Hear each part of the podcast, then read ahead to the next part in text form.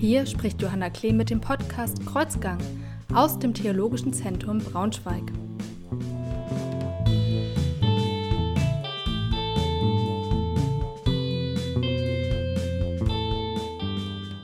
Guten Morgen, ich bin hier jetzt in der Propstei Braunschweig mit Lars Dedekind, dem Propst von Braunschweig. Seit 1.2. ist der im Amt und mit Peter Kapp, dem stellvertretenden Propst. Und mich würde interessieren, jetzt zur Corona-Zeit ändert sich ja das kirchliche Leben. Was heißt das eigentlich für Kirche, wenn vieles anders ist als zuvor? Gottesdienste können nicht mehr stattfinden. Seit Montag sind auch die Kirchen geschlossen. Wie kann da kirchliches Leben eigentlich weitergehen? Ja, das ist eine gute Frage, die wir uns natürlich auch täglich neu stellen im Zuge der Veränderungen, ähm, die eintreten durch die Corona-Krise und die sich ja auch beständig in den letzten Wochen und äh, Tagen immer wieder neu ähm, verschärft haben. Es ist für uns tatsächlich nicht einfach, denn kirchliches Leben beinhaltet unter normalen Bedingungen vor allen Dingen den Austausch miteinander, die Kommunikation, die Möglichkeit, in Gemeinschaft zu treten, in Gemeinschaft auch vor Gott zu treten, Gottesdienst zu feiern, Fürbitte zu halten, miteinander zu singen. Ähm, es gibt eine Vielzahl von Aktionen, die normalerweise in Kirchengemeinden laufen, unterschiedliche Kreise, die sich treffen, äh, Veranstaltungsformate. Ähm, gerade jetzt in der Passionszeit ähm, würde es eine Vielzahl von musikalischen Veranstaltungen geben, Aufführungen der Matthäus- oder Johannespassion und ähnliches. Und all dieses ist natürlich abgesagt. Aber ähm, wir versuchen, neue Methoden uns anzueignen, die wir vorher bislang nicht so richtig berücksichtigt haben. Da gibt es alles, was es im digitalen Bereich an Möglichkeiten gibt, so wie jetzt gerade, dass man also so einen Podcast aufnimmt oder dass wir ähm, Mutworte äh, bei YouTube ins Internet hineinstellen, dass wir natürlich auch versuchen, äh, über unsere Webseiten zu kommunizieren. Unterschiedliche Kirchengemeinden haben da ganz unterschiedliche Dinge für sich entdeckt und sind da sehr sprachfähig geworden in den neuen Medien. Und wir versuchen auch nach wie vor, die Post funktioniert ja noch, bis letzte Woche war es zumindest auch so, dass ehrenamtliche Mitarbeitende, die sonst den Gemeindebrief austragen, über den Gemeindebriefverteiler ähm, Informationen in die Haushalte äh, hineintragen konnten. Ähm, so haben wir zum Beispiel sowas wie äh, kleine Gottesdienstliturgien für zu Hause auf dem Sofa verteilt, ähm, Gebetstexte, wenn wie ähm, jetzt seit zwei Wochen immer um 12 Uhr die Glocken läuten, dass man da etwas in den Händen hält. Also es gibt schon eine Vielzahl von Möglichkeiten. Kirche ist nicht auf Null zurückgestellt, sondern vielmehr erlebe ich, ähm, dass wir so etwas wie ein Entdecken durch die Krise ähm, anderer und neuer Kommunikationsmöglichkeiten haben und dass Pfarrerinnen und Pfarrer und auch Ehrenamtliche bei Kirche damit sehr kreativ umgehen. Ich denke, erstmal muss man natürlich begreifen, dass etwas uns hier ereilt, was es so in wahrscheinlich 2000 Jahren Kirchengeschichte kaum je gegeben hat. Also ähm, etwas ist seit Montag, was wir noch niemals in allen Jahrzehnten unseres beruflichen Daseins erlebt haben. Da denke ich, wir müssen uns erstmal behutsam darauf einstellen. Also ich frage mich, äh, gibt es eine Trauerphase, gibt es eine Trauerarbeit? Was fehlt eigentlich? Wo vermissen wir etwas? Äh, wo tut es am meisten weh? Äh, all das frage ich mich und versuche sozusagen auch in mich ein Stück weit hineinzuhorchen und äh, sozusagen, was macht es mit mir? Welche Gefühle steigen auf? Wo, ja, wo ist es besonders schmerzlich? Und ich denke schon, dass ähm, ich merke, ich feiere gerne Gottesdienst mit Gemeinde. Äh, also Gemeinde mit den Menschen, die einfach am Sonntag kommen. Und sie kommen ja auch nicht nur aus den parochialen Bezügen, die St. Andreas so zu bieten hat in diesem Fall, sondern sie kommen über diese Grenzen hinweg. Und die können jetzt nicht mehr kommen. Äh, und äh, nicht nur die, sondern auch ich vermisse da was. Das muss ich erstmal festhalten und für mich erstmal feststellen. Ähm, ich glaube, dass wir eben einfach auch eine Organisation sind, die nicht eins zu eins von äh, analog auf digital umschalten kann, die äh, immer noch dieses Analoge hat und braucht und haben wird. Also wir sind eben sozusagen im haptischen Bereich tätig. Zu all dem, was wir mit Trost verbinden, gehört äh, auch, dass man sich mal in den Arm nimmt, dass man die Hand auf die Schulter legt, dass man äh, die Hände auf die Stirn legt bei Sterbenden und, und, und. Da gibt es ja tausend verschiedene Geschichten. All das geht im Moment nicht mehr. Äh, das ist ja ein Rieseneinschnitt, den man erstmal wahrnehmen muss. Äh, da sage ich für mich, da bin ich noch dabei. Ich staune über all die vielen Angebote, die es gibt, die digital unterwegs sind. Ich glaube, dass wir die große Chance haben, jetzt auch einfach zu experimentieren dass die einzigen Fragen, ist das jetzt richtig oder falsch, im Moment nicht die zentralen sind, sondern äh, gibt es Menschen, die sich über Kleinigkeiten freuen, die das annehmen und ähm, von daher lass uns was ausprobieren. Das macht mir Spaß, das macht mir Freude, das macht mir Mut. Was mich immer so beschäftigt, ist einerseits die mediale Darstellung. Also gestern erst war ein Kommentar in einer Zeitung zu sagen, die Kirchen machen sich ja gerade nicht besonders gut im Moment, ähm, gerade weil eben viel auch jetzt digital stattfindet. Das Digitale ist in der Qualität oft noch nicht so, wie es sein sollte, wenn man jetzt natürlich vergleichbare Formate anschaut. Das ist ja auch erstmal ganz klar. Und das andere ist, hm, sind wir eigentlich systemrelevant? Also wir haben jetzt Berufe, vor allen Dingen Berufe, die oft von Frauen ausgeübt werden, die schlecht bezahlt werden, die jetzt als systemrelevant gelten. Also Erzieherinnen, Lehrerinnen, Ärztinnen, Pflegekräfte. Und wir als Kirche bleiben zu Hause. Sind wir nicht systemrelevant? Haben wir in der Krise eigentlich auch was zu sagen oder schauen wir uns das eher an? Also es gibt ja eine Außen- und eine Selbstwahrnehmung. In der Selbstwahrnehmung würde ich sagen, ja, wir sind definitiv systemrelevant. Und wenn es Zeiten gibt, in denen man auch Kirche braucht, oder ich würde es weiterfassen, indem man Menschen braucht, ähm, die aus ihrer Glaubensüberzeugung heraus etwas hineintragen können in eine Krisenzeit, um Menschen zu begleiten, in ihren Ängsten und ihren Sorgen, ähm, dann ist das jetzt. Und Kirche hat Antworten und ähm, hat eine Aufgabe, für Menschen da zu sein, ähm, wenn eine besondere Krise im Leben ähm, vorliegt, wenn sie existenziell bedroht sind. Also ähm, gilt das gerade im Moment und ich finde in der Tat, dass da vielleicht mehr passiert, als manche medialen Plattformen, Zeitschriften, wie auch immer wahrnehmen. Wir haben eine sehr, sehr gut funktionierende Telefonseelsorge. Wir haben natürlich Telefone in allen Fahrämtern und äh, Menschen rufen an. Wir haben, weil wir äh, bis in die Kirchengemeinden vor Ort, also regional, äh, sehr präsent sind und auch schon immer mit Ehrenamtlichen gearbeitet haben, haben wir also ein ähm, sehr tief in die Gesellschaft hineinwirkendes Team, was durchaus genutzt werden kann und auch genutzt wird, ähm, sei es äh, im Bereich der Einkaufshilfe, ähm, sei es aber auch im Bereich dessen, dass Menschen einander einfach nur anrufen oder dass sie sich verabreden, um bestimmte Aktionen durchzuführen abends, indem sie die Fenster öffnen oder auf den Balkon treten. Ähm, das passiert nicht nur bei Kirche, aber halt auch bei Kirche. Ähm, und das finde ich erstmal ähm, sind alles Dinge, die Mut machen, die man erwähnen kann und wo ich jetzt Kirche auch nicht zu klein machen wollen würde, sondern wo ich das Gefühl habe, wir sind da ganz gut unterwegs. Natürlich sind wir jetzt keine Hollywood-Produzenten und wir sind auch keine, ähm, äh, keine YouTuber, die äh, im Bereich der Werbung unterwegs sind und perfekte Bilder und Stimmen und sonstiges einfangen.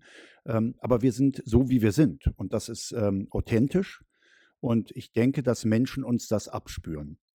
Die große Herausforderung sehe ich eher darin, dass ähm, zumindest die Menschen, die oft ähm, die Kerngemeinde ausmachen, also die die Klientel sind, die äh, Sonntag für Sonntag sonst in die Gottesdienste kommen würden, ähm, dass gerade diese Menschen eher nicht so computeraffin sind, weil sie oft ähm, halt keine Digital Natives, sondern Digital Immigrants sind, also ähm, vor der digitalen Revolution äh, geboren worden sind. Da zähle ich übrigens selber auch noch zu. Ähm, und wie wir diese Menschen erreichen und wie wir ihnen vielleicht da auch die Hemmschwellen nehmen, damit sie das, was wir an Angeboten im Moment halt auch im digitalen Format vorhalten, überhaupt finden können, damit das die erreicht. Das ist in der Tat eine Herausforderung, ähm, wo ich auch nicht alle Antworten für habe, weil ähm, wenn sie das Digitale nicht erreicht, müssen wir sozusagen analog äh, mit ihnen kommunizieren und das können wir aber im Moment nicht so richtig, außer halt am Telefon. Also wir sind da unterwegs. Ich denke, noch einmal unterstreichen, dass gerade das, was am Telefon im Moment an seelsorgerlicher Arbeit geleistet wird, ist äh, herausragend. Und wir haben natürlich auch in der Tat systemrelevante Pastorinnen und Pastoren, die äh, bei den Noteinsatzkräften äh, arbeiten, bei der Feuerwehr, bei der Polizei, in den Krankenhäusern. All das besteht ja weiterhin fort und kann tendenziell auch aufgestockt und ausgebaut werden, je nach Bedarf. Möchte ich gerne anknüpfen. Ich habe gerade gehört, dass ähm, eine zweite Leitung in der Telefonseelsorge geschaltet worden ist, die jetzt äh, genauso intensiv in Anspruch genommen wird, wie das sonst rund um Weihnachten ist. Äh, das heißt ja, dass sozusagen, wenn ich jetzt, wann dann, also wir sind tatsächlich gefragt, äh, was sagen wir, wo können wir Trost spenden, wo können wir vielleicht hier und da ein kleines bisschen Mut machen in Zeiten, in denen man sich auf andere Weise vielleicht nicht begegnen kann. Da wird auf Kompetenzen, die bereits da sind, zurückgegriffen. Das ist das eine. Das andere ist, die äh, ganz frisch, weiß ich das seit gestern aus dem Krankenhausbereich, ähm, Krankenhausseelsorgerinnen in unserer Stadt sind unterwegs und sind die einzigen, die überhaupt noch Zugang zu den Patienten haben. Und es gibt ja nicht nur Leute, die Corona haben, sondern es gibt ja auch noch die normalen Kranken, äh, wo Therapiefragen anstehen, Abbruch von Therapie und Co. genauso wie immer, äh, wo jetzt keine Angehörigen mehr kommen dürfen, die also ganz alleine sind, wo Krankenhausseelsorge in all ihren Bezügen so dringend erforderlich wie sonst selten ist. Äh, und sie sind die einzigen, die überhaupt noch hingehen dürfen. Das ist, äh, fand ich sehr bewegend, das zu hören.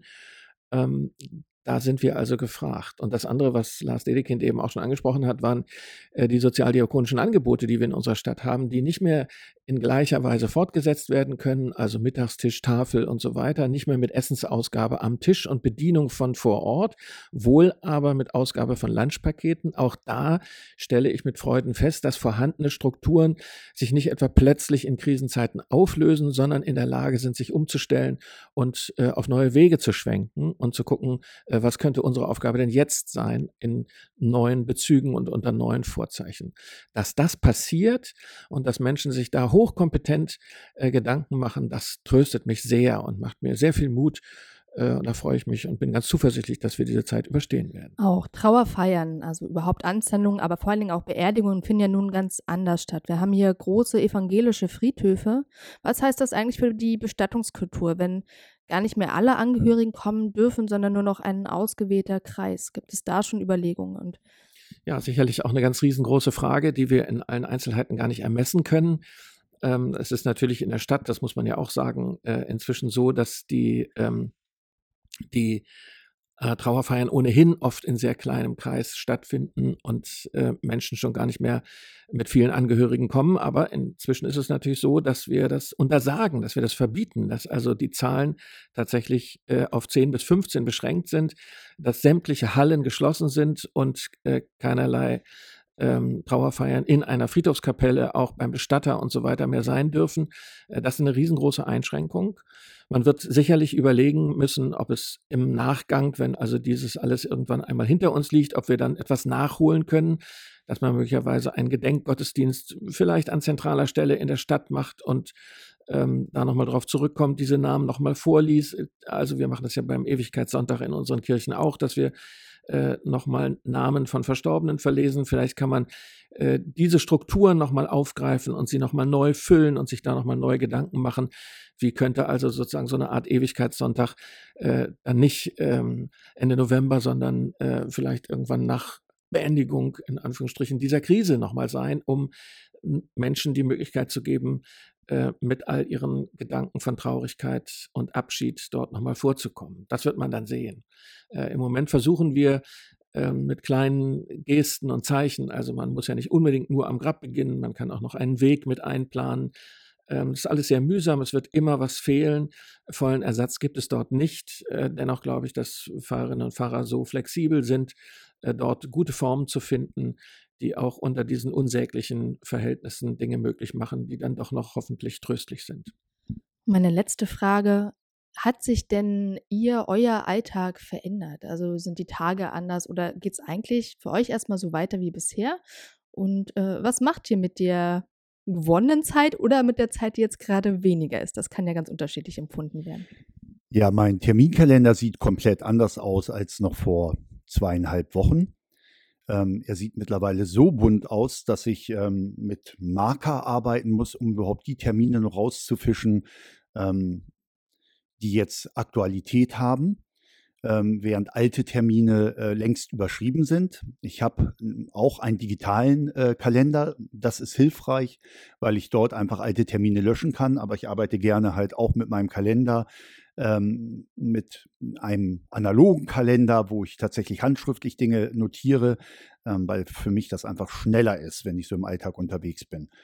Ähm, und im Moment ist es so, dass ähm, ich sehr viele Termine habe, auch Termine, die sehr kurzfristig angesagt werden und die es manchmal schwer machen, wenn man andere Termine hatte, das miteinander zu koordinieren. Es gibt also Termine, die ähm, aus dem Krisenstab der Stadt heraus ähm, angesetzt werden, wo es darum geht, ähm, bestimmtes soziales Engagement oder diakonisches Engagement, in dem auch Kirche engagiert ist, miteinander abzusprechen oder ähm, wie eben ausgeführt von Peter Kapp, die Fragen ähm, der Bestattung und äh, wie damit umzugehen ist, wie viele Menschen an einer Beerdigungsfeier teilnehmen können, ähm, dass bestimmte Gebäude äh, geschlossen sind.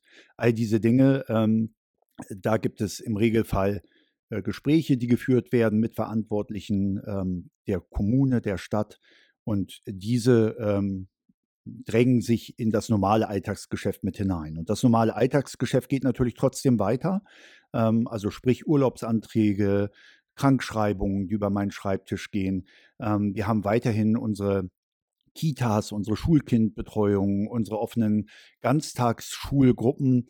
Ähm, natürlich nicht in dem Umfang wie normalerweise, aber wir haben Notfallgruppen für all die Menschen, die, deren Kinder halt ähm, aufgefangen müssen, äh, werden müssen, während diese Menschen im, ähm, in diesen ähm, systemrelevanten Arbeitsfeldern unterwegs sind, also im Krankenhaus, bei der Polizei, bei der Feuerwehr oder auch in der Lebensmittelindustrie.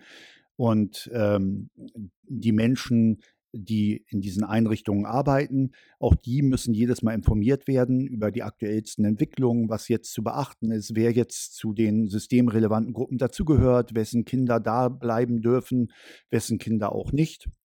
Ähm, außerdem äh, stellt sich auch da immer wieder die Frage, äh, wie ist es, wenn jemand erkrankt? Ähm, da müssen manchmal ganze Gruppen natürlich auch äh, erstmal in Quarantäne gesetzt werden und ähnliches. Also da sind eine ganze Menge neue Fragenkomplexe, die uns im Alltagsleben eher weniger beschäftigen, die aber im Moment natürlich ganz stark im Vordergrund stehen.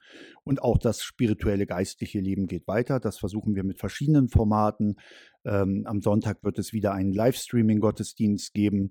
Ähm, wo ich die Predigt halten werde. Ähm, wir versuchen die Mutworte im Moment jeden Tag ein neues hochzuladen, um bestimmte Akzente zu setzen.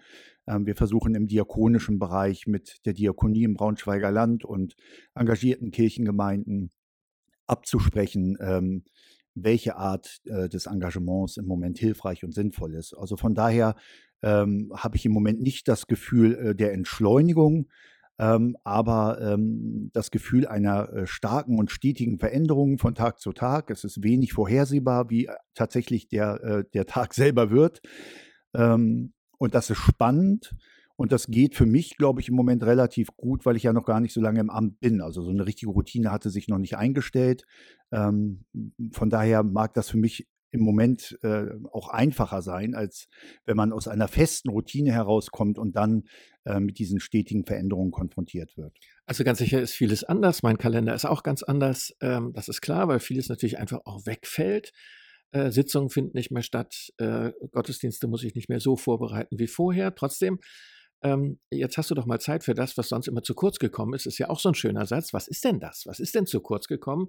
Äh, wozu hatte ich denn nie Zeit? Was habe ich mir immer mal gewünscht zu tun? Und ich merke, ich schreibe wieder Briefe. Also ich schicke äh, an auch besonders Ältere tatsächlich per Post einen kleinen Gruß zum Sonntag. Ein, zwei DIN A4 Seiten, äh, auf denen Gedanken zum Predigtext und so weiter stehen, damit die Verbindung einfach aufrechterhalten wird.